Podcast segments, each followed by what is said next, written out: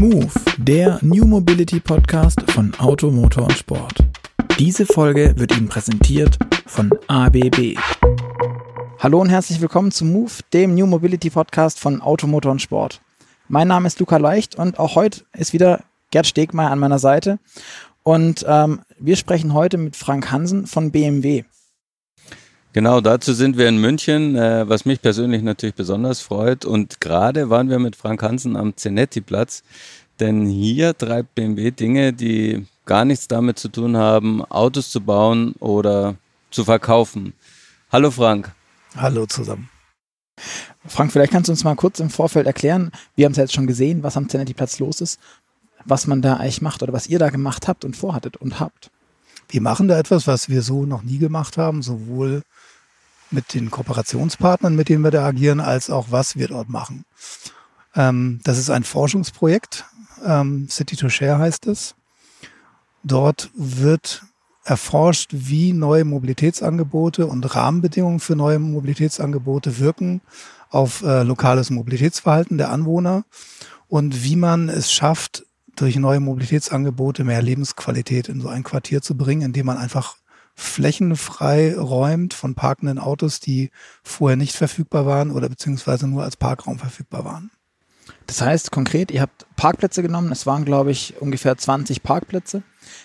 Die habt ihr rausgenommen und habt da jetzt was Neues drauf gemacht. Das heißt, da fehlt am Ende jetzt Parkraum. Ihr habt umgewidmet, wie, wie, wie du das so schön genannt hattest. Dieses Wort musste ich auch erst lernen in dem Forschungskontext und äh, auch in der Zusammenarbeit mit Stadtplanern. Es geht um Umwidmung. Das Wichtige ist, wir haben zunächst einmal ein neues Mobilitätsangebot geschaffen, um Menschen, die ab und zu mal ein Auto brauchen und dort wohnen, die heute noch eins besitzen, in die Lage zu versetzen, auf Carsharing verlässlich umzusteigen. Die Situation war vorher so, wir haben dort schon eine Menge Carsharing-Kunden, auch nicht nur bei uns, bei unserem eigenen Angebot, sondern auch das breite Spektrum, was es hier in München gibt, eben nutzen. Und ähm, die uns gesagt haben, Carsharing ist ein tolles Angebot, es ist nur nicht verlässlich bei mir vor der Tür verfügbar. Und mhm. solange das so ist, kann ich auch nicht endgültig umsteigen auf ohne eigenes Auto. Mhm. So, und das haben wir eben geändert, indem wir dort Carsharing-Stellplätze geschaffen haben, wo vorher keine waren. Im öffentlichen Raum. Und auf der anderen Seite haben wir eben demonstriert in dem Forschungsprojekt, hier wird Fläche frei, weil dort im großen Stile Autos verschwinden, weil auf einmal Carsharing verfügbar ist. Mhm. Und diese Fläche steht den Anwohnern zur Verfügung, um dort Dinge zu machen, die man dort vorher nicht machen konnte, weil dort geparkt wurde. Dort gibt es jetzt Hochbeete, dort kann man sich treffen, dort kann man sich hinsetzen. Es ist ein Begegnungsort geworden. Und der ist mittlerweile, das ist jetzt das zweite Jahr, wir sind im letzten Jahr damit gestartet, ähm, ein Ort, der von der Anwohnerschaft auch sehr intensiv genutzt wird. Um das vielleicht nochmal für unsere Hörer da draußen, die nicht vor Ort waren. Also Renate veranstaltet dort jetzt ein Kaffeekränzchen. Es gibt eine kleine Sonnenbank. Ich konnte vorhin aus dem, von dem einen Tomatenstrauch, der dort steht, eine kleine rote Tomate, das war leider Gottes die einzige, ähm, naschen. Es ist alles frei zur Verfügung und frei nutzbar. Ähm, du hattest auch erzählt, zu Beginn lag da dieser Rollrasen nicht, der da jetzt ist der wurde da jetzt von einem professionellen Rollrasenverlegeprofi ausgebreitet, zusammen mit den Anwohnern. Wie hängt ihr als BMW da jetzt noch drin? In dieser Fläche, die jetzt genutzt wird, um sich dort aufzuhalten, gar nicht mehr. Wir unterstützen das finanziell noch und setzen Impulse. Das haben wir im letzten Jahr intensiver gemacht, weil man erst einmal in die Köpfe der Anwohner bringen musste, hier ist eine Fläche, die kann ich nutzen. Das war vorher ein Parkplatz. Und jetzt kannst du hier Dinge tun, die du vorher nicht machen konntest. Diese Impulse müssen immer weniger setzen, weil das mittlerweile sich in die Köpfe der Anwohner ähm, gesetzt hat. Und wir ziehen uns jetzt allmählich raus, die Anwohnerschaft übernimmt. Mhm. Wichtig ist für uns, dass die Mobilitätsstation gut läuft. Auch das reguliert sich selbst, weil auch die Carsharing-Kunden verstanden haben, hier kann ich parken. Auch mhm. das muss man erstmal verstehen. Und ähm, mittlerweile müssen wir da eigentlich gar nicht mehr so schrecklich viel machen auch die Nachsteuerung im Sinne von Carsharing-Autos dorthin bringen, vom Flottenmanagement müssen wir immer weniger machen, weil die Kunden es verstanden haben, hier kann man privilegiert mit Carsharing parken. Okay. Und wie habt ihr das den Leuten beigebracht? Also, wie stelle ich mir das vor? Standen da Menschen und haben gesagt, guck mal hier, da ist eine Liegefläche, leg dich doch mal hin, da ist ein schwarzes Brett, du kannst jetzt zum Kaffeekränzchen aufrufen oder zur Häkelstunde oder weiß der Teufel was? Oder wie, wie läuft sowas ab? Das ist im Vorfeld gestartet mit Anwohnerworkshops, noch lange bevor das Projekt überhaupt ähm, diese Maßnahme umgesetzt hat. Mhm um herauszufinden, was die Anwohner sich wünschen, was man dort machen könnte, um überhaupt erstmal ähm, diesen Zusammenhang zu verargumentieren. Hier verändert man was am Mobilitätsangebot und dann wird Fläche frei. Wer macht sich schon außer wir, die uns, ähm, die, die sich mit Mobilität beschäftigen, Gedanken darüber, dass man durch Mobilitätsverhalten lebenswerte Räume schaffen kann? Mhm oder durch eine Veränderung von Mobilitätsverhalten. Das müssten wir erstmal in die Köpfe bringen, dass Carsharing zum Beispiel Fläche freischaufeln kann. Und dass das besonders gut funktioniert, wenn man privilegierte Carsharing-Stellplätze einrichtet, weil dann Carsharing verlässlich verfügbar ist. Das mussten wir erstmal in Anwohnerworkshops äh, zur Diskussion stellen, Fragen beantworten und dann auch herausfinden, was wünschen sich die Anwohner für diese spezielle Fläche, was man da macht. Weil wir denen ja auch nichts vorsetzen möchten, was sie gar nicht brauchen. Mhm. Und da kommt natürlich die Stadtplanung ins Spiel. Das ist dann wieder nicht mehr unbedingt unser Turf. Da hören mhm. wir interessiert zu, aber sind dann eher im Hintergrund. Wir haben äh, ja neulich mal so eine Studie verfolgen dürfen, die behauptet, ähm, dass Carsharing gar keine Privatautos einsparen äh, würde. Ähm, so wie du es darstellst, ähm, geht ihr ja davon aus, dass wenn ihr diese Flächen schafft, wie am Zenetti-Platz, dass dann tatsächlich ähm, ein bestimmter Prozentsatz an Leuten da sein wird, der die Privatautos abschafft. Mhm. Ähm, könnt ihr das schon äh, belegen mit Studien, die ihr evaluiert habt oder ähm, was lässt euch das glauben? Also zunächst mal ist hier in München wichtig gewesen, dass die Stadtverwaltung selber verstanden hat, dass Carsharing einen Entlastungseffekt hat. Mhm. Zunächst einmal auf die Fläche, aber letztlich dann auch auf Fahrleistung, weil dann auch weniger Auto gefahren wird, weil die Menschen dann noch mehr den ÖPNV und andere Angebote nutzen in dem Moment, wo sie ihren Pkw abschaffen. Mhm. Das heißt, die Stadtverwaltung hat selber eine Studie auf, aufgesetzt, die über ein Jahr lief, wo sie festgestellt haben, ja, das ist so. Mhm.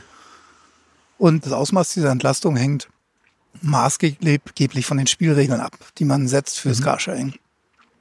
Und ähm, das Verfügbarmachen dort wo es am meisten Entlastung verspricht, da wo man heute gar nicht parken kann, weil da so viele Autos stehen. Das ist eine entscheidende Maßnahme. Und deswegen hat die Stadt München eben auch beschlossen, wir probieren es mal aus, wie es wirkt, mhm. wenn man Carsharing-Stellplätze im öffentlichen Raum einrichtet. Und im Übrigen, äh, diese Entlastungseffekte sind tatsächlich von Stadt zu Stadt sehr, sehr unterschiedlich, je nachdem, wie Carsharing dort auf Rahmenbedingungen trifft. Wenn man in einer Stadt ist, wo man parken kann, ist der Entlastungseffekt deutlich größer. Okay. Als in einer Stadt und vor allen Dingen in Quartieren, wenn man es mal ganz lokal betrachtet, wo man einfach nicht parken kann. Da kann man dann auch kein Carsharing parken.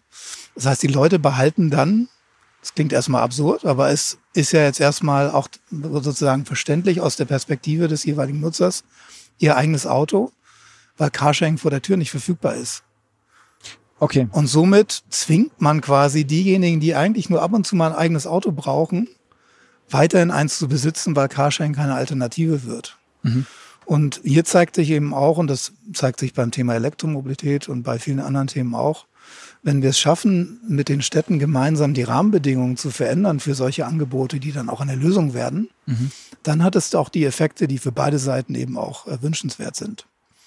Und das ist der Grund, warum wir eben mit Städten kooperieren.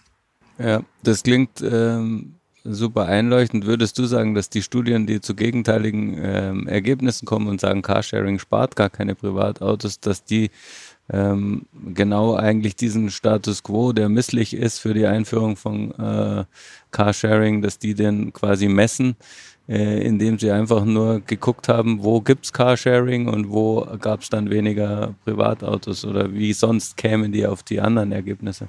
Das sind in der Regel eigentlich immer Status Quo-Betrachtungen. Mhm. Und dazu kommt noch, dass man Veränderungen im Mobilitätsverhalten nur über einen längeren Zeitraum bewirken kann. Mhm. Also Ad-Hoc-Befragungen von einem, die an einem Tag stattfinden, die werden nie solche Ergebnisse erzeugen, weil nur die wenigsten an einem Tag sich entscheiden, warum, weil Carsharing da ist, mhm. den eigenen Pkw abzuschaffen, sondern das ist ein Prozess, in dem man das ausprobiert, in dem man auch in einem Haushalt sich abstimmt. Ähm, das sind ja meistens mehrere Menschen, die diese Entscheidung treffen. Gerade in, in Innenstadtquartieren haben die meisten Privathaushalte ja nur einen Pkw, ja. der von mehreren genutzt wird. Und dann lernt man, man probiert aus und die Studien, die über längere Zeiträume laufen, weisen deutlich größere Entlastungseffekte auf als die, die über kurze oder womöglich nur einen Tag laufen. Hm. Klar. Und okay. Städte, die ein breites Mobilitätsangebotsspektrum aufweisen, dort sind die Entlastungseffekte am größten. Weil Carsharing alleine natürlich auch nicht bewirkt, dass ein Pkw abgeschafft wird, sondern ein gutes ÖPNV-Angebot, ein Bikesharing, andere Carsharing-Angebote, ähm, kurze Distanzen, die man auch nicht motorisiert, ähm, auch mit dem Fahrrad ähm, zurücklegen kann, führen dazu, dass man ein Mobilitätsangebot vorfindet, was in der Regel ausreicht für den Alltag. Und für die Zwecke, für die man ab und zu mal ein Auto braucht, ist dann Carsharing da. Heißt aber, dass ähm, im Prinzip Carsharing, wenn ich es richtig zusammenfassen kann, ähm, die Frage nach dem eigenen Auto, nach dem privat besessenen Auto ein bisschen löst und sagt, okay, das braucht man nicht mehr, aber auch nur dann, wenn ich drumherum einen gewissen Mobilitätsmix machen kann. Ja. Jetzt arbeitest du bei BMW. Meines Wissens nach verdient BMW einen Großteil deines Geldes, in dem damit, dass viele Menschen einzelne Autos kaufen. Für sich. Wieso macht ihr das? Und vor allem, was mich auch interessieren würde, wie gehen deine Kollegen mit dir um, wenn sie dich in der Kantine treffen oder sonst irgendwo? Wirst du da gemieden oder ist das alles, wie läuft das? Wir haben schon vor langer Zeit, vor über zehn Jahren, eine Strategie-Update gemacht, in dem wir beschlossen haben, auch Mobilitätsdienstleistungen anzubieten. Und zwar als Ergänzungsangebot, um diese große Lücke, die wir in Städten haben zwischen dem klassischen öffentlichen Personennahverkehr und dem Autobesitz, wie du ihn gerade beschrieben hast, so zu füllen, dass auch wachsende Städte weiterhin individuelle Mobilität abbilden können. Mhm. Wenn wir das nicht machen würden, würden wir in eine Falle laufen aus meiner Sicht, und das ist eben nicht nur meine Sicht, sondern davon sind wir als BMW fest überzeugt, in der wir überhaupt keine Mobilität, zumindest keine individuelle Mobilität mehr anbieten können. Das sieht man in Städten, die eben sehr schnell wachsen, wo das Mobilitätsangebot eben noch nicht so ergänzt wurde, wo man dann auch Politik und Verwaltung in eine Zwangslage bringt, die eigentlich nur noch mit Verboten einhergeht. Mhm. Wenn man sich mal anschaut, Beispiel München, wir haben hier im Schnitt pro Straße, pro Straße pro Jahr mehr als ein Auto zusätzlich im Bestand, Wow. Okay. weil die Bevölkerung so stark wächst hier. München wächst und es ist in vielen Städten der Fall, in, in denen nicht nur der suburbane Speckgürtel wächst, sondern Menschen auch ganz bewusst wieder in Innenstädte ziehen. Das ist ein globaler Trend. Und ähm, überall dort, wo das der Fall ist, muss man Mobilität neu organisieren. Mhm. Und diese bestehende Lücke zwischen dem ÖPNV und dem Autobesitz intelligent schließen. Und wenn wir das gemeinsam mitgestalten, haben wir natürlich auch die Chance, ähm, entsprechende Mobilitätsangebote zu platzieren. Und deswegen machen wir solche Dinge wie Carsharing und andere Mhm. Sachen. Wir erschließen damit neue Zielgruppen und wir helfen, diese Veränderung, dieses Wachstum mitzuorganisieren, indem wir Mobilität neu gestalten. Und letztlich wollen wir Mobilität verkaufen, die Freude bereitet. Und das muss nicht mehr zwangsläufig mit dem Besitz eines Fahrzeuges einhergehen. Mhm. Aber auch all denjenigen, die in Innenstadtquartieren wohnen und weiterhin ein Auto besitzen wollen, wollen wir das ermöglichen, indem wir diese Entlastung schaffen. Wenn diejenigen, die nur sehr sporadisch ein Auto brauchen, auf Carsharing umsteigen, ist der Platz auch wieder da. Insofern äh, haben wir weiterhin die Handlungsfreiheit für diejenigen, die entsprechend äh, Mobilitätsentscheidungen treffen, auf Basis ihrer eigenen Bedürfnisse und nicht auf Basis von Vorgaben oder von Verboten. Wie ist das? Wie viel Platz oder wie viel weniger Platz bräuchte man denn jetzt? Du sagtest gerade eben, jedes Jahr kommt ein Auto äh, in jede Straße dazu. Wie viel weniger Platz bräuchte es denn, wenn Carsharing quasi die Alternative zum eigenen Auto ist? In Kombination mit ÖPNV, Fahrrädern, Mhm. E-Scootern, weißt du, guck, guck, was es alles geben wird und, und gibt. Das hängt sehr von dem ganzen Mobilitätsangebot ab und von den Rahmenbedingungen. Im Schnitt haben wir einen Entlastungseffekt von 1 zu 8 Wow. über Städte. So ein Drive Now oder generell ein Free-Floating Also jetzt ein, ein, ein ShareNow, also Jetzt auch ein nur- Car2Go? Und ein, im Prinzip machen wir es mal allgemein auf äh, flexibles Carsharing. Ja. Das ist, sind nicht nur wir, sondern auch andere Angebote. Ersetzt acht private PKWs, was man aber über alle Städte hinweg so sieht. In München können wir diesen äh, Entlassungseffekt, diese Substitution deutlich erhöhen, wenn wir zum Beispiel solche Carsharing-Stellplätze einrichten. Davon brauchen wir gar nicht so schrecklich viel. Mhm. Nehmen wir mal an, wir schaffen es eben diese Entlastung sukzessive zu erhöhen von 1 zu 8 auf 1 zu 10, auf 1 zu 15. Das werden wir dann sehen. Mhm. Braucht man gar nicht so schrecklich viel von diesen privilegierten Carsharing-Stellplätzen, weil der Entlastungseffekt so groß ist durch äh, die entsprechend, wir müssen natürlich auch dann mehr Fahrzeuge in die Stadt bringen, ja. als das heute der Fall ist. Ja, wir haben heute in München in unserem eigenen Schernau-Angebot rund 1300 Fahrzeuge, aber 700.000 private PKWs. Damit haben wir diese, was wir immer kritische Masse nennen, natürlich noch nicht erreicht. Da müssen wir uns so langsam ranrobben. Mhm. Das ist ein Zug-um-Zug-Prozess, weil wir natürlich auch nicht über Nacht, das machen wir auch in keiner Stadt so, äh, jetzt Tausende von Carsharing-Fahrzeugen bringen, weil auch das, ich habe es ja gerade gesagt, das ist ein Anpassungsprozess. Ja.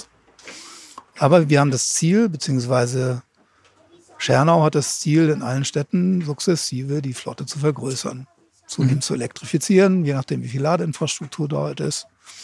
Und dann entsprechend ähm, werden wir mit den Städten gemeinsam untersuchen, wie viele private PKWs tatsächlich verschwunden sind. Mhm. Und dann kann man entsprechend auch äh, Freiräume schaffen für Stadtentwicklung. Die ABB ist ein zukunftsweisender Technologiekonzern mit einem führenden Angebot für digitale Industrien. Seit 2018 ist das Unternehmen Titelsponsor der Formel E. Mit 10.500 verkauften Ladestationen in über 70 Ländern gilt ABB als der führende Hersteller von Schnellladelösungen. Außerdem ist ABB Ladepartner der Jaguar I-Pace e-Trophy, der Partnerserie der ABB Formel E. Die Titelpartnerschaft und die technische Zusammenarbeit mit der Formel E unterstreichen das Versprechen von ABB, die Welt zu bewegen, ohne die Erde zu verbrauchen. Glaubst du, dass diese Umwidmung, von der wir anfangs sprachen, ähm, die auch Ziel des Spiels ist? Und vielleicht ähm, für alle, die die ganze Zeit hier Güterzüge vorbeifahren hören oder Roller, ich weiß nicht, was unser Cutter am Ende, Grüße an den Florian an der Stelle, ähm, was er alles rauskriegt an, an, an Hintergrundgeräusch. Glaubst du, dass Umwidmung so ein relevantes Ding ist, dass die Städte auch einfach diesen Platz brauchen, um zu funktionieren, um auch noch lebenswerter Wohnraum zu sein? Vielleicht kannst du an der Stelle mhm. auch sagen, wo wir hier gerade sind, weil das ist in meinen Augen eine auch sehr umgewidmete Verkehrsfläche. Absolut. Also wir haben ja schon seit vielen Jahren und in immer mehr Städten einen, einen wirklichen, eine Veränderung des Paradigmas der Stadtentwicklung. Die Stadtplaner wollen zunehmend auch in Innenstädten mehr Lebensqualität oder was die Stadtplaner immer sagen, Aufenthaltsqualität im öffentlichen Raum. Mhm. Und ähm, dazu braucht man Fläche. Und diese Fläche wird immer knapper, unter anderem, weil eben Mobilität noch nicht umorganisiert wurde. Oder zumindest ähm, die, das Mobilitätsangebot nicht mehr unbedingt den Mobilitätsbedürfnissen entspricht, vor allen Dingen denjenigen, derjenigen, die eben nur sehr sporadischen eigenen Pkw brauchen. Ja. Und ähm, das ist durchaus ein, ein, ein sehr signifikanter Trend in vielen Städten, nicht nur in Deutschland oder Westeuropa, sondern auch in anderen Regionen dieser Welt, dass Stadtplaner den Anspruch haben, mehr Lebensqualität in Innenstadtquartiere zu bringen. Und ähm, wir haben für uns den Anspruch, da zu unterstützen, indem wir entsprechende Mobilitätsangebote in diesen Städten platzieren. Mhm. Da ist Carsharing eine Lösung, aber da werden auch noch andere Lösungen kommen. Elektromobilität ist ein weiterer Beitrag, nicht unbedingt für die Fläche, aber zur Verbesserung der Luftqualität. Und dann ist auch so ein Schiff auf Gleisen, wie wir hier gerade sind, in der, wie heißt das, das Café? Alte das ist hier die Alte Utting. Wir sitzen hier auf einem Schiff, was äh, vorher auf dem Ammersee rumschipperte als Ausflugsdampfer ähm, was äh, vor einigen Jahren hier rübergebracht wurde nach Untersendling in München. Wir sitzen also hier eigentlich mitten in der Stadt, im Schlachthofviertel. Und ähm, so umgewidmet wurde, wie es, glaube ich, bisher weltweit einzigartig ist. Ich kenne kein Projekt, was vergleichbar wäre. Also hier steht ein Schiff auf der Brücke, auf dem wir sitzen, in einem Biergarten. Das ist abends hier auch ein Veranstaltungsort für Live-Musik und so weiter. Also hier auch im Prinzip ein Manifest ähm, von Maßnahmen, um Aufenthaltsqualität in, äh, in hochverdichteten Innenstadtquartieren so zu verbessern, dass man sich gerne im öffentlichen Raum aufhält. Mhm. Zumal das Schiff, äh, muss man vielleicht auch noch dazu sagen, auf einer Eisenbahnbrücke steht, also die vorher auch nicht für die Öffentlichkeit äh, zugänglich war, ja. ähm, für Güterverkehr. Also wirklich ein sehr klassisches Beispiel für Umwidmung. Ähm, was mich noch interessiert hätte, äh, wenn ihr ihr von 700.000 Autos sprecht, privaten Autos in München. Ähm, und wenn man das einfach mal so hochrechnet, muss man davon ausgehen, braucht jedes Auto ähm, ungefähr 10 Quadratmeter, um es abgestellt zu haben einfach. Ne? Ähm, dann kommen wir auf, auf eine sehr erkleckliche Zahl, wenn ich jetzt richtig rechne, 7 Millionen Quadratmeter, ähm, die die Autos in München äh, verbrauchen. Am ähm, Straßenrand. Am Straßenrand, ja, weil sie ja sehr, wenn sehr viel stehen. Genau. genau. Ähm, und ähm, BMW macht ja auch ähm, Zweiräder und hatte schon äh, vor, vor etlichen Jahren ähm, ein wirklich äh, alltagstaugliches, wetterfestes äh, Zweirad, den C1 am Start, ähm, der auch große ähm, Sicherheitsvorteile geboten hat. Ähm, wenn du jetzt sagen würdest, mh, hm, das wäre eigentlich eine coole Idee jetzt für neue Mobilitätskonzepte, fließen solche Ideen dann wieder zurück an deine Produktkollegen oder ist es dann irgendwie ein bisschen eine Sackgasse, weil du mehr mit den Stadtplanern sprichst. Wir bringen diese Stadtplanerperspektive auch in die Produktentwicklung. Hm. Das heißt, ähm, wir spielen, wenn ich so nennen kann, quasi so ein bisschen auch den Anwalt der Stadtplaner intern bei BMW und bringen die Bedürfnisse äh, entsprechend dort in die Prozesse auch ein.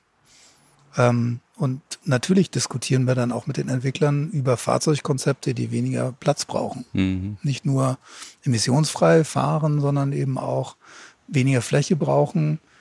Einerseits, weil sie durch das Teilen weniger parken, mhm. Mhm. aber auch wenn sie dann parken, weniger Aufstandsfläche haben. Die aktuellen Fahrzeuge, die wir in den Carsharing-Flotten sehen, sind ja Fahrzeuge, die für den Privatbesitz entwickelt wurden. Mhm. Und natürlich kann man hier neu denken und das tun wir auch. Und ähm, da werden wir in den nächsten Jahren auf jeden Fall neue Ideen sehen, wie man auch solche Fahrzeuge anders gestalten kann, wenn sie eben in den Flotten betrieben werden und auch nur im städtischen Kontext. Mhm. Aber immer ergänzend, und das ist natürlich ganz wichtig, durch Fahrzeuge, die geeignet sind, die Bedürfnisse von eben diesen Pkw-Besitzern noch äh, zu befriedigen. Also gerade so die diese sporadischen Pkw-Nutzer, die jetzt ein Fahrzeug haben, was hier Wochen und teilweise Monate rumsteht im öffentlichen Raum, die nutzen den. Und das haben wir eben auch durch die Haushaltsbefragung herausbekommen, um damit einmal im Jahr in Urlaub zu fahren. Hm. Dafür brauchen sie dann auch ein großes Fahrzeug, also eigentlich einen konventionellen Pkw mit einem großen Platzangebot, der dann aber eben nicht das ganze Jahr da ein Dasein fristen muss im öffentlichen Straßenraum und öffentlichen Raum blockiert, sondern eben äh, on demand, also je nach Bedarf gemietet werden kann. Mhm. Wie siehst du allgemein die Zweirad-Thematik? Wenn man jetzt nach, in, in, Länder wie nach Indien schaut oder sowas, wo das vierrädrige Fahrzeug ja gar nicht so kommt jetzt auch und wird auch und wächst auch, aber da glaube ich, läuft ein Großteil der, der Mobilität auch zweirädrig ab. Mhm. Ähm, vermutlich aus Platzmangel. Also wäre jetzt meine Einschätzung, ohne das jetzt erforscht zu haben. Glaubst du, das Zweirad feiert irgendwie eine Renaissance, wie es, keine Ahnung, ähm, nach dem Krieg auch in Deutschland irgendwie die Massen mobilisierte? Das ist genau der Punkt. Das ist eine Entwicklungsphase. Also das Zweirad ist zunächst einmal, und wenn wir es in Entwicklungsländern und eben oder in den Schwellenländern anschauen, um motorisierte Mobilität preisgünstig darzustellen. Das sind Fahrzeuge, die sind deutlich günstiger als ein Pkw. Und ähm, das ist eine ganz typische Entwicklung von individueller Mobilität, dass sie zunächst einmal über zwei Räder mhm läuft. Und dann liegt es natürlich auch an den Angeboten, die zukünftig da sein werden, worauf sie dann umsteigen, gegebenenfalls. Aber der, der Einstieg ist in der Regel, gerade wenn ein gewisser Wohlstand äh, entsteht, das Zweirad. Das war in Deutschland auch nicht anders, wie ja. du gerade schon gesagt hast. Ja. Aber das heißt, diese Platzthese ist dann gar nicht ähm, das Ding, auch, auch jetzt für Indien nicht, sondern tatsächlich nur das Wohlstandsthema. Aber für, für ein Auto reicht's noch nicht, aber für, für einen Roller, keine Ahnung, den, den viel zitierten Honda Supercup, der, äh, keine Ahnung, ich glaube, ganze Generationen und ganze Kontinente mobilisiert hat ähm, und unkaputtbar ist wohl. Der wird nicht nach Deutschland kommen aufgrund von Luxusproblemen, von wegen wir wollen einen SUV, der groß ist und Platz bietet.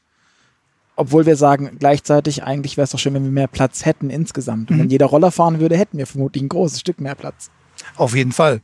Ähm, wir werden in Indien, also da gibt es Bevölkerungsdichten, die haben mit denen von, also da haben Vororte eine Bevölkerungsdichte, wie wir jetzt hier so in einem Innenstadtquartier sitzen.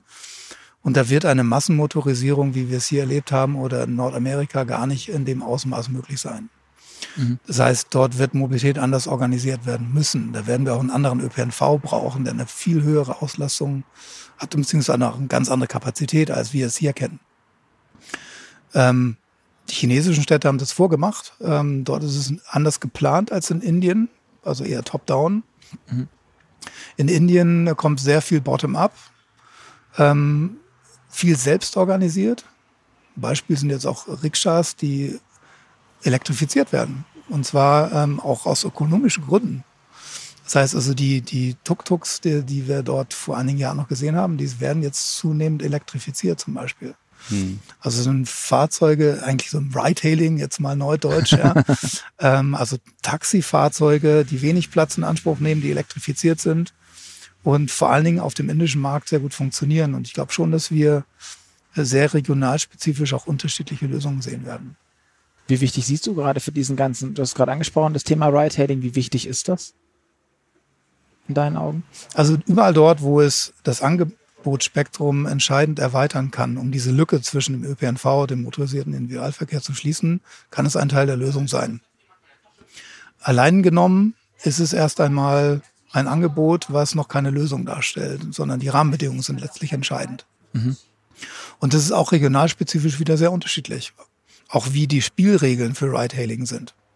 Hier in Deutschland haben wir eben das Personenbeförderungsgesetz und äh, in den USA haben wir das nicht.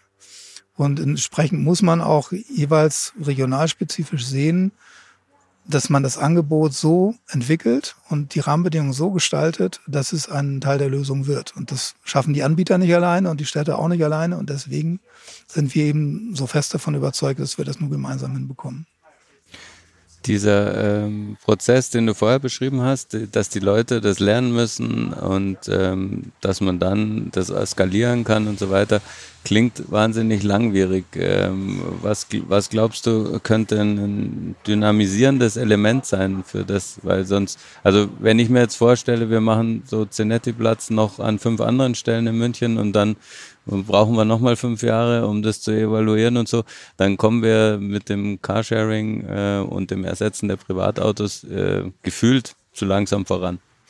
In dem Forschungsprojekt geht es zunächst einmal darum herauszufinden, ob es generell funktioniert. Wenn es funktioniert, bin ich fest davon überzeugt, dass man auch schnell das Ganze, diese Maßnahme erweitert. Und zwar nicht im Sinne von fünf, äh, alle fünf Jahre oder wie auch immer, sondern wirklich im größeren Stile und auch nicht so aufwendig. Mhm. Viel dezentraler, auch nicht immer 20 Parkplätze auf einmal, sondern vielleicht auch nur zwei. Mhm. Und ähm, das Gute ist, es trifft ja auf einen allgemeinen, schon länger wirkenden Trend im Mobilitätsverhalten. Es ist nicht nur ein Angebotstrend, sondern auch ein Nachfragetrend, den wir hier mhm. flankieren durch einen entsprechenden ja. Maßnahmenmix. Menschen entscheiden sich bewusst oder unbewusst zunehmend pragmatischer für das jeweilige Verkehrsmittel, was vor allen Dingen in der Stadt.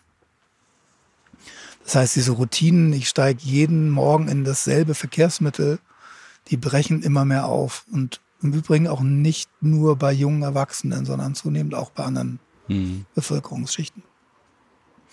Und wenn wir Angebote vor der Tür schaffen, werden diese auch, das stellen wir fest, relativ schnell genutzt. Hm. Es wird ausprobiert und dann eben auch in den Alltagsmobilitätsmix ähm, aufgenommen.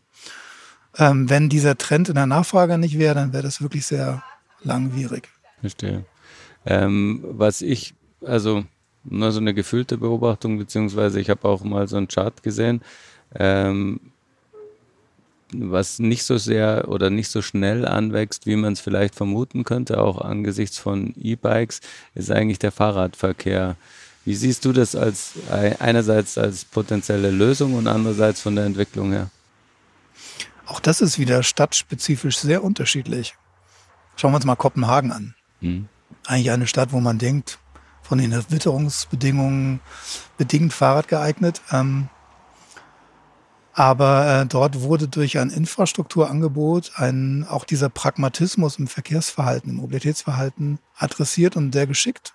Mit einem sehr starken Fahrradfokus. Und Städte, die das tun, die also diese, diesen, diese grundsätzliche Affinität zu Veränderungen im Mobilitätsverhalten adressieren durch ein Angebot, die ähm, schaffen das auch.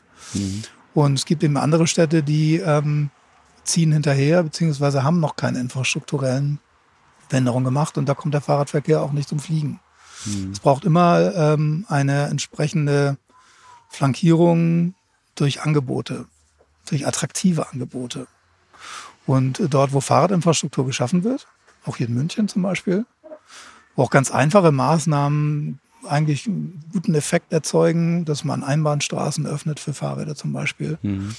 Ähm, sieht man auch äh, ein Wachstum des Fahrradverkehrs. Das gilt auch für den Fußverkehr im Übrigen. Es ist immer eine Frage von Rahmenbedingungen und attraktiven infrastrukturellen Angeboten. Mhm. Das heißt, äh, für dich ist nicht der größte Hinderungsgrund, dass die Leute aufs Fahrrad steigen, die Witterung. Also das äh, belegt Kopenhagen quasi. Mhm. Ähm, so schlecht ist das Wetter dort auch nicht. Ich will ja. nur sagen, es ist jetzt kein Phänomen von südeuropäischen Städten zum Beispiel. Mhm. Ja. Und ja. Professor Rammler hat ja auch gesagt, bisschen nass ist ja nicht schlimm. Ja. ja. Ja, und ich denke mal, es, es trifft natürlich auch auf eine Bevölkerung, die damit umgehen kann, sagen wir mal. Ja. ja. Aber ja, es ist eine Frage, wie man, schafft man es, Mobilitätsbedürfnisse zu adressieren durch entsprechend adäquate Angebote. Das kann Infrastruktur sein. Natürlich hilft der Trend zum Pedelec auch, mhm. Bevölkerungsgruppen aus Fahrrad zu bekommen, die vorher eigentlich nicht so gerne Fahrrad gefahren sind.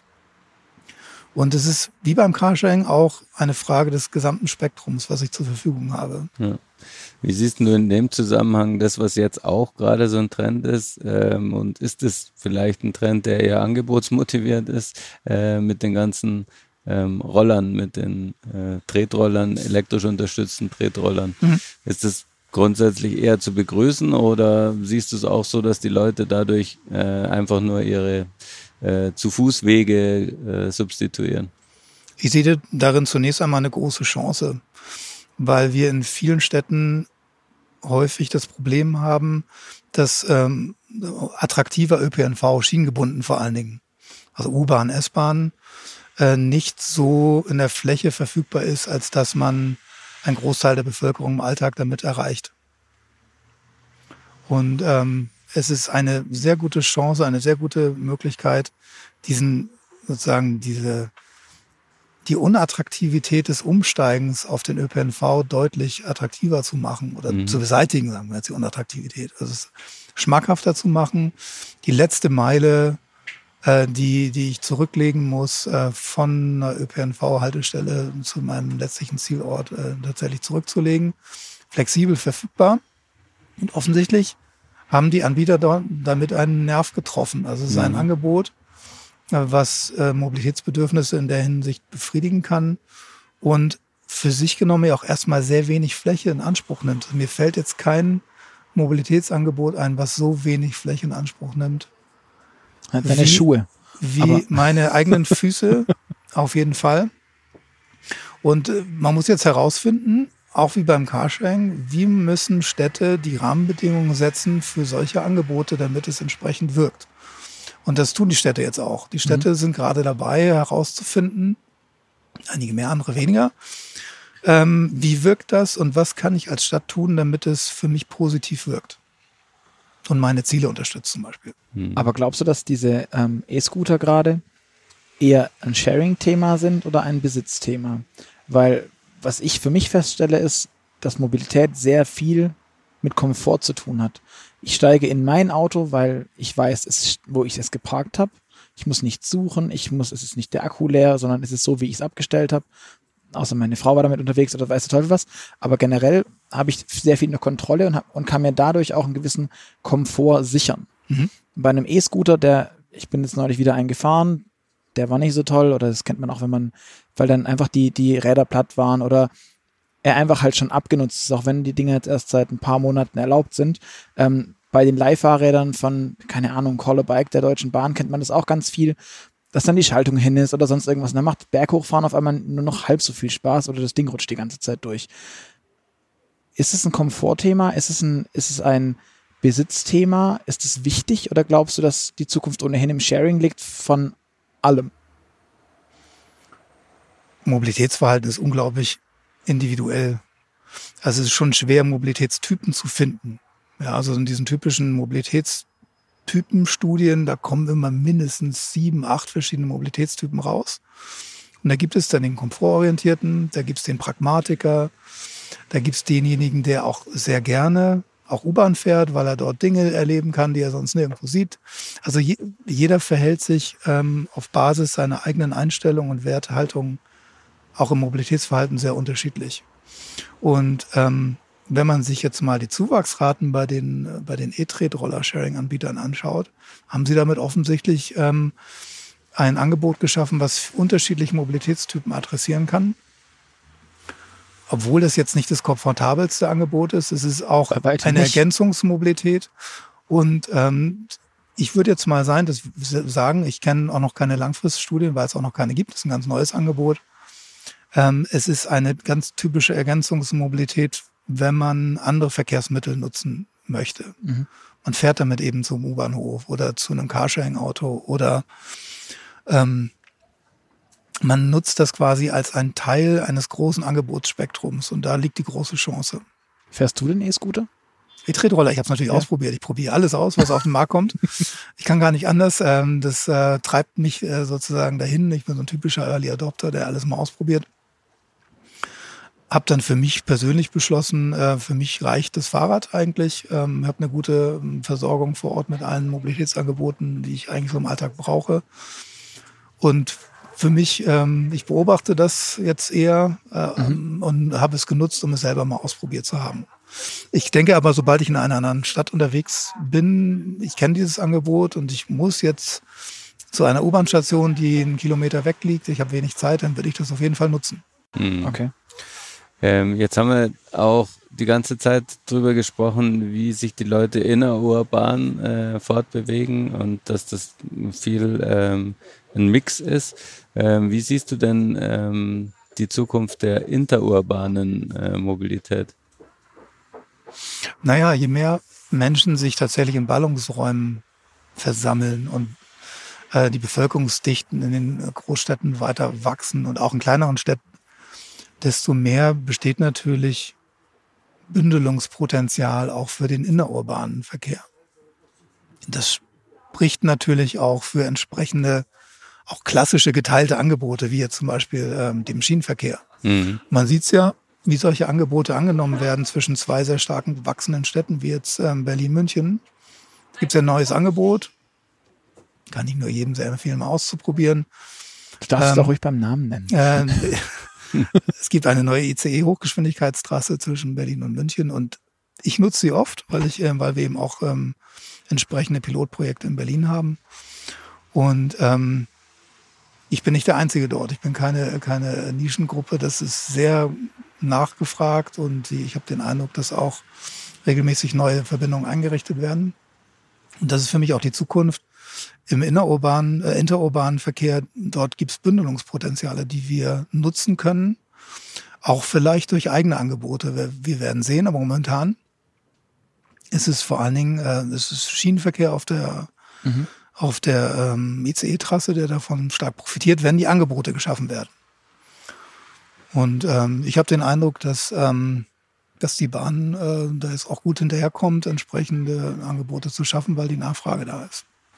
Was ich noch, oder was ich noch spannend finde, ist das ganze Thema suburban. Mhm. Ähm, jetzt bin ich in so einem kleinen Fort aufgewachsen. Ich meine, Gerd, du wohnst auch in nicht richtig Metropolgegend. Ja. Ähm, da ist es häufig so, dass ich das Gefühl habe, dass diese Bereiche bisschen vernachlässigt werden. Da haben die meisten Leute mindestens ein Auto und müssen dann häufig in die Stadt oder sehr stadtnah zur Arbeit.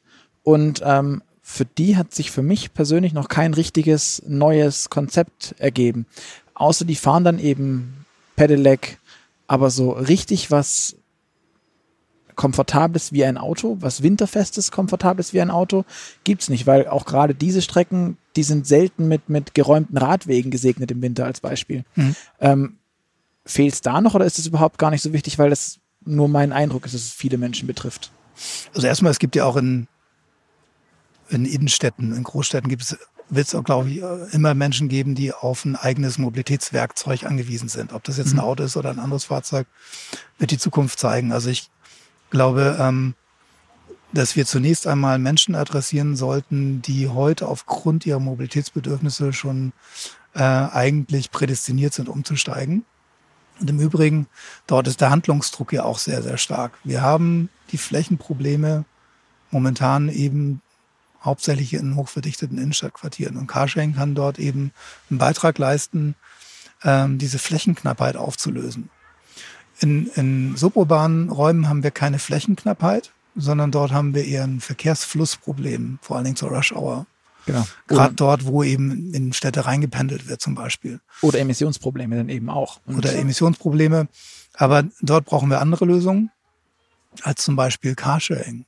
Carsharing im suburbanen oder ländlichen Raum halte ich nur sehr bedingt für eine Lösung. Wir brauchen dort eher Angebote, ähm, die bestehende Straßeninfrastruktur im Fluss zu entlasten. Also sprich, das, was wir unter Ride Pooling verstehen. Also Menschen, mehrere Menschen in ein Fahrzeug reinzubekommen durch attraktive Angebote. Mhm. Das Umsteigen zu erleichtern. Und da kann auch so, können solche Last-Mile-Angebote sehr attraktiv sein. Mit einem E-Tretroller womöglich oder mit einem Bikesharing. Mhm. Dass man Menschen Zugang verschafft zum, zum ÖPNV auf der Schiene, die, den sie vorher nicht hatten, weil es einfach außerhalb des Radius war, weil man nicht einen Kilometer zur S-Bahn-Station läuft. Mhm. Das heißt, wir brauchen also für unterschiedliche Raumtypen auch unterschiedliche Lösungen. Okay. Ähm, weil du es gerade nochmal angesprochen hast, das Thema E-Tretroller. Jetzt sind da ganz viele Startups, es ist ein ganz junger Bereich ähm, und es sind Unternehmen, die jetzt nicht wie ein, wie ein Drive Now, wie ein Car2Go mit relativ finanzkräftigen Hintergrundfirmen gegründet wurden und denen auch ein bisschen Spielzeit gelassen wurde. Wir hatten jetzt in München vor kurzem noch ähm, das Thema Mobike, also ein Fahrradsharing, das jetzt nach und nach eingestampft wurde obwohl die meisten Leute, würde ich sagen, das Thema Fahrrad im urbanen Bereich als das ist die Antwort oder das ist zumindest ein Großteil der Antwort sehen. Was macht dich oder bist du sicher, dass der Roller nicht genauso platt geht wie das wie wie wie Themen wie Mobike? Es hängt davon ab, wie die Anbieter gewillt sind, mit den Städten zu kooperieren. Wenn die Städte feststellen, dass sie dass ihre eigenen Nachhaltigkeitsziele dadurch gefährdet sind, ja. Dann werden sie natürlich auch Maßnahmen ähm, und Rahmenbedingungen schaffen, die ähm, unattraktiv sind für die Anbieter. Ich sehe aber, dass ähm, die Bikesharing-Branche gelernt hat, dass die E-Tretroller, die auch teilweise auch aus Unternehmen kommen, die auch schon Erfahrung haben mit Mobilitätsdienstleistungen, auch zum Teil schon bevor sie in eine Stadt gehen, mit der Stadtverwaltung sprechen und äh, erstmal eine Verlässlichkeit schaffen, Vertrauen aufbauen und mit denen gemeinsam überlegen, wie muss jetzt dieses Angebot gestaltet werden, damit du, liebe Stadt, deine Nachhaltigkeitsziele erreichen kannst. Und da liegt, glaube ich, der Schlüssel. Also quasi nur ein, ein Kippen von Angeboten in Städten, ohne das zu koordinieren mit den jeweiligen Stakeholdern in der Stadt, mit Politik und Verwaltung, halte ich für wenig erfolgsversprechend. Wie greift ihr euch die Leute in der Stadt? Also triffst du die aus Versehen im Biergarten oder wie kommst du zu denen in Kontakt? Weil ich meine, ich, also ich wüsste jetzt nicht, wer bei uns, ich komme aus Stuttgart, ähm, wen ich da jetzt in der Stadt anquatschen müsste, bei dem ich wüsste, der wäre verantwortlich für E-Roller-Sharing, wenn es denn das noch vor allem gar nicht gibt. Also wie kommt man da allgemein oder wie kommt ihr auch mit euren Projekten mit zu Leuten in Kontakt und was erwarten die auch von euch? Man muss in der Tat erstmal herausfinden, wer ist in der Stadtverwaltung für die entsprechenden Themen verantwortlich. Die Städte sind häufig auch noch selbst zum ersten Mal konfrontiert mit solchen Themen. Da gibt es auch nicht eindeutige Zuständigkeiten.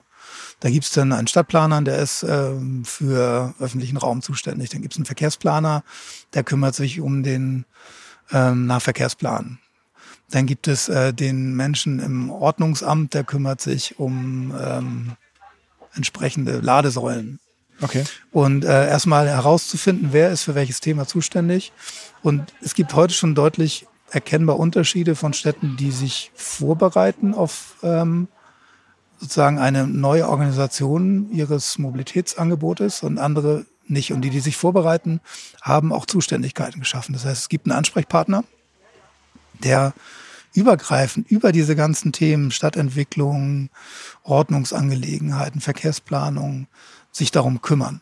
Und ähm, mit diesen Menschen fangen wir eben an, ähm, gemeinsam Projekte zu machen. Und zwar nicht im Sinne von, wir kommen jetzt in die Stadt und brauchen bitte ähm, 1000 Ladesäulen für unser E-Carsharing-Angebot, sondern wir ähm, treffen uns mit denen und tauschen uns aus zu deren Zielen, zu deren Stadtentwicklungsplänen, zu deren Verkehrsplänen und gem überlegen gemeinsam, wie wir einen Beitrag dazu leisten können. Und natürlich ist das erstmal eine Vertrauensaufbauarbeit, weil die jetzt auch nicht gewohnt sind, dass äh, jemand aus der Automobilindustrie kommt, um mit denen gemeinsam ähm, deren Ziele erreichbar zu machen. Ja, das, das, da braucht es viel Vertrauensaufbauarbeit. Aber es funktioniert, wenn man solche Projekte dann gemeinsam aufsetzt und eben nicht nur auf PowerPoint und auf ähm, schönen Videos zeigt, was man sich so vorstellt, sondern es tatsächlich umsetzt. Und das machen wir. So gewinnt man Vertrauen und dann kann man entsprechend äh, auch langfristig kooperieren und immer schauen, werden die Ziele jetzt erreicht, werden die Bedürfnisse der Bevölkerung adressiert.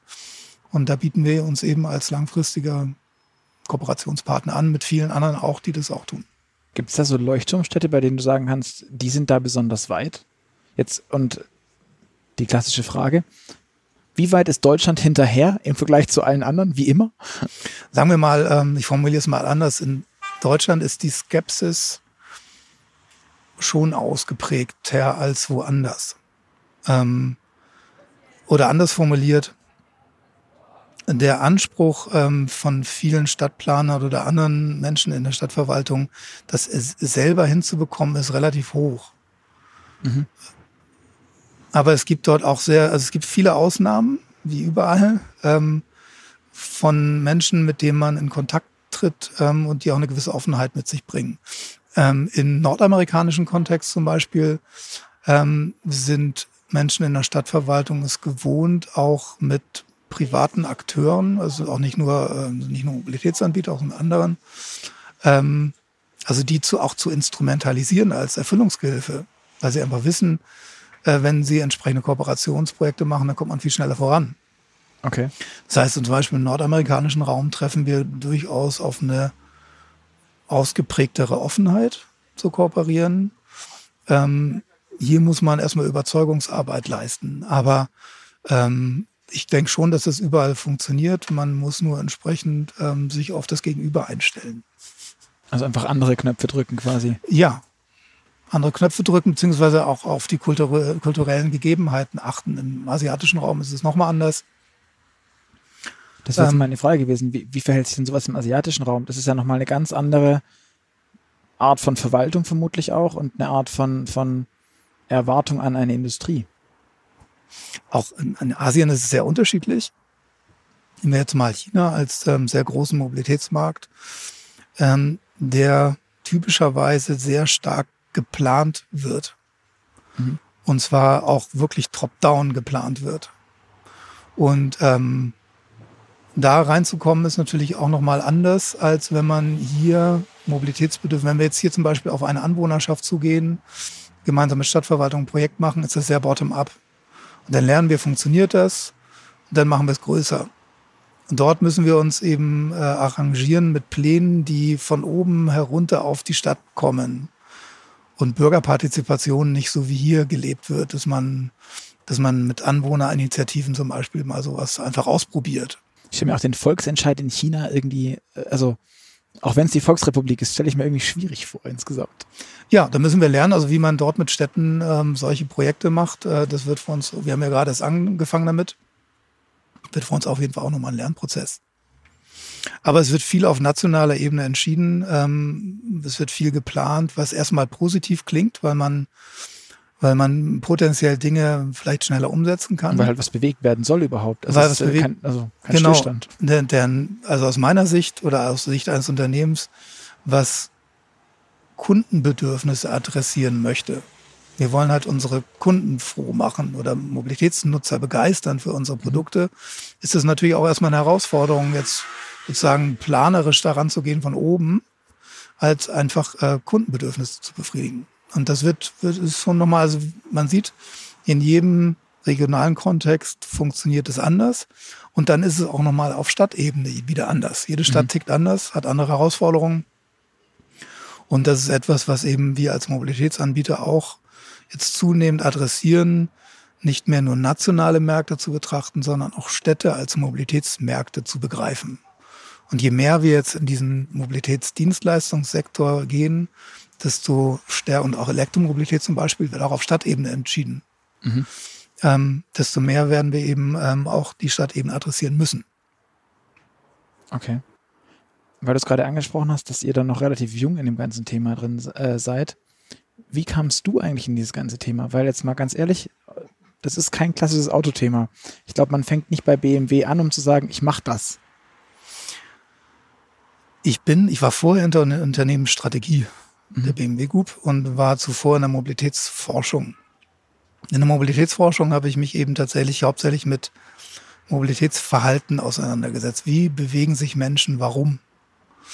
Und äh, dieses Erfahrungswissen habe ich dann in die Unternehmensstrategie eingebracht und habe vor allen Dingen auch äh, dann, ich war für Prämissen zuständig, wie wirkt sich Urbanisierung auf das aus, was wir an Mobilität anbieten sollten. Und ähm, wir haben dann aus verschiedensten Bereichen der BMW Group heraus entschieden, nicht nur aus der Strategie, sondern aus der Entwicklung, aus der Kommunikation, aus der Forschung, mhm. ähm, alles das, was wir uns hier ausdenken, seit unserem Strategiewechsel 2007, 2008 für den urbanen Kontext an Mobilitätsdienstleistungen, an Elektromobilität, das funktioniert nur, wenn die Städte das für sich als Lösung akzeptieren, weil sie den Rahmen dafür schaffen. Mhm. Das wird nicht auf nationaler Ebene oder nur sehr bedingt gemacht. China ist vielleicht die Ausnahme. Wir werden sehen. Ähm, und dann haben wir gesagt, auch zu unserem Vorstand, wir müssen ausprobieren als BMW Group, wie wir mit Städten solche Projekte machen. Und das machen wir jetzt. Wir sind jetzt in dieser Pilotierungsphase. Die, war, die läuft jetzt schon seit mittlerweile vier Jahren. Und haben viele Erfahrungen gesammelt und haben festgestellt, es ist für uns nicht nur sinnvoll, sondern wirklich essentiell, mit Städten zu kooperieren, wenn wir diese Angebote im urbanen Kontext zu Lösungen werden lassen wollen. Und auch nur dann können wir sie groß machen, wenn die Städte das akzeptieren. Und wenn wir letztlich auch dadurch äh, Mobilitätsbedürfnisse adressieren. In entsprechenden Rahmenbedingungen. So. Und so kam ich quasi aus der Mobilitätsforschung in die Strategie und habe dann mir diesen Auftrag geholt, mit einigen Kollegen zusammen mal zu pilotieren, zu aus, auszuprobieren, können wir mit Städten kooperieren und wenn ja, was kommt dabei raus? Mhm. Da kommt dann sowas raus, wie zum Beispiel, was, äh, was wir da am Zenetti-Platz gesehen haben. Ähm, wenn man das jetzt sieht, ähm, du, du guckst dir so viele Städte an, was würdest du sagen, in Deutschland ist deine Lieblingsmobilitätsstadt? Boah, das ist eine schwierige ja. Frage. Ähm, also wir sind momentan schwerpunktmäßig, wir haben gestartet mit, äh, erstmal ganz pragmatisch, mit den Städten, die sozusagen die größten Wachstumsschmerzen haben. Das waren eben Berlin, München und Hamburg, die größten mhm. Städte, wo wir hohe Bevölkerungsdichten jetzt schon haben, wo Fläche knapp wird. Und die drei Städte sind schon, wenn man sich wirklich intensiv mit denen beschäftigt, so unterschiedlich, dass ich sie eigentlich alle toll finde und auf keine verzichten möchte. Mhm. Muss ich jetzt mal so ganz, das klingt so diplomatisch, aber es ist wirklich Bisschen, so. Ja. ähm, man trifft auf unterschiedliche Mobilitätskulturen, auch innerhalb Deutschlands. Ähm, Berlin ist seitens der Bevölkerung, ist mein Eindruck, der, der, der Drang, mal was Neues auszuprobieren am größten. Mhm. Deswegen mhm. sehen wir da heute auch so viele unterschiedliche Mobilitätsangebote, weil sie dort so schnell ausprobiert werden und genutzt werden. Ähm, trifft aber zum Beispiel auf eine Senatsverwaltung, die noch sehr zögerlich ist mit neuen Angeboten. Das macht es sehr spannend. Mhm. Und ähm, da kommen wir dann ins Spiel, auch mit solchen Projekten, wo wir dann gemeinsam eben mit Stadtverwaltung und Senatsverwaltung und Bevölkerung solche Dinge ausprobieren und gucken, wie wirkt das denn jetzt eigentlich. Und insofern, also klingt jetzt nach einer leichten Präferenz für Berlin, vielleicht ist es auch so, aber ähm, äh, ich, ich bin froh, dass wir in all diesen drei Städten unterwegs sind. Und wie ist dein persönlicher Lieblings-Intermodal-Mobilitätsmix? immer was anderes. Alles ausprobieren. ähm, ich probiere gerne aus und äh, entscheide mich gerne. Ich bin so ein typischer Multimodaler. Deswegen bist du vorhin, deswegen bist du vorhin auch mit dem Carsharing. Bin mit dem Carsharing gekommen, konnte ihn dort abstellen, ihn vergessen, mit meiner Kollegin weiterfahren, das Auto da stehen lassen und nachher kann ich zu Fuß nach Hause laufen. Nicht auf dem E-Scooter. Und nein, ich werde zu Fuß nach Hause gehen. Selbst gut. wenn es ein bisschen tröpfeln sollte. Aber bis jetzt sieht es ja noch ganz okay aus, auch wenn es ein bisschen bewölkt ist. Ich würde sagen, ähm, wir kommen zum zweiten Standardteil nach Genau. der Einleitung. der Luca darf die persönlichen Fragen stellen. Genau, es sind A-B-Fragen, das heißt Ja oder Nein, beziehungsweise die eine oder die andere Antwort. Ähm, möglichst schnell antworten und halt entscheiden. Auch wenn das gerade eben ein bisschen schwer gefallen ist. Bist du mehr der Typ Streamingdienst oder CD und Schallplatte? Schallplatte, Fahrrad oder E-Bike? Fahrrad, Sharing oder besitzen? beides. E-Scooter oder zu Fuß gehen? Zu Fuß. Also doch. Ferrari oder Tesla? Tesla. Tat das ein bisschen weh? Hm, ein bisschen. Es war die, die richtige Marke war nicht dabei. Ich muss mich ja entscheiden. Apple oder Google? Apple Loft in der Stadt oder Bauernhaus auf dem Land? läuft in der Stadt. Und im Auto vorne oder hinten sitzen? Kommt drauf an, wer fährt. Okay, Beifahrer oder äh, Fahrer? Fahrer. Datenschutz und AGBs, bist du mehr so der Typ Aluhut oder Accept All? Mit viel Gottvertrauen gesegnet. Accept all. Fliegenfischen oder Motorradfahren?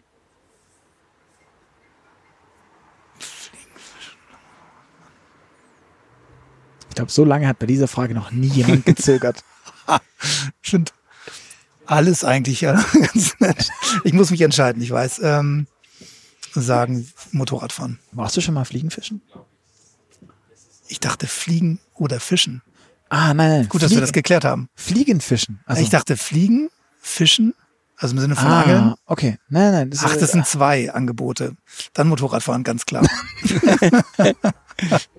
Star Wars oder Star Trek? Star Wars. Und Kaffee oder Tee? Kaffee, Steak oder Falafel? Falafel, Und bist du mehr so der Typ Nachteule oder Lerche? Nachteule. Selten in der Autoindustrie, wie wir festgestellt haben. Ja. Klar, Frank, vielen, vielen Dank für das interessante Gespräch, für die vielen Einblicke und äh, hoffentlich noch viel, äh, viele Erfahrungen für dich, die du sammeln wirst und uns erzählen wirst in Sachen neue Mobilität und allem, was sich verändern wird. An alle da draußen, vielen Dank fürs Zuhören. Ihr hört uns wieder in zwei Wochen am Freitag. Bis dahin freuen wir uns auf euer Feedback. Deswegen schreibt uns gerne bei iTunes eine Bewertung, hinterlasst gerne fünf Sterne oder schreibt uns aber, was wir anders besser machen sollen. Ähm, ihr könnt uns aber auch gerne Mail schreiben an podcast.move-magazin.de und uns einmal sagen, wie es euch gefallen hat.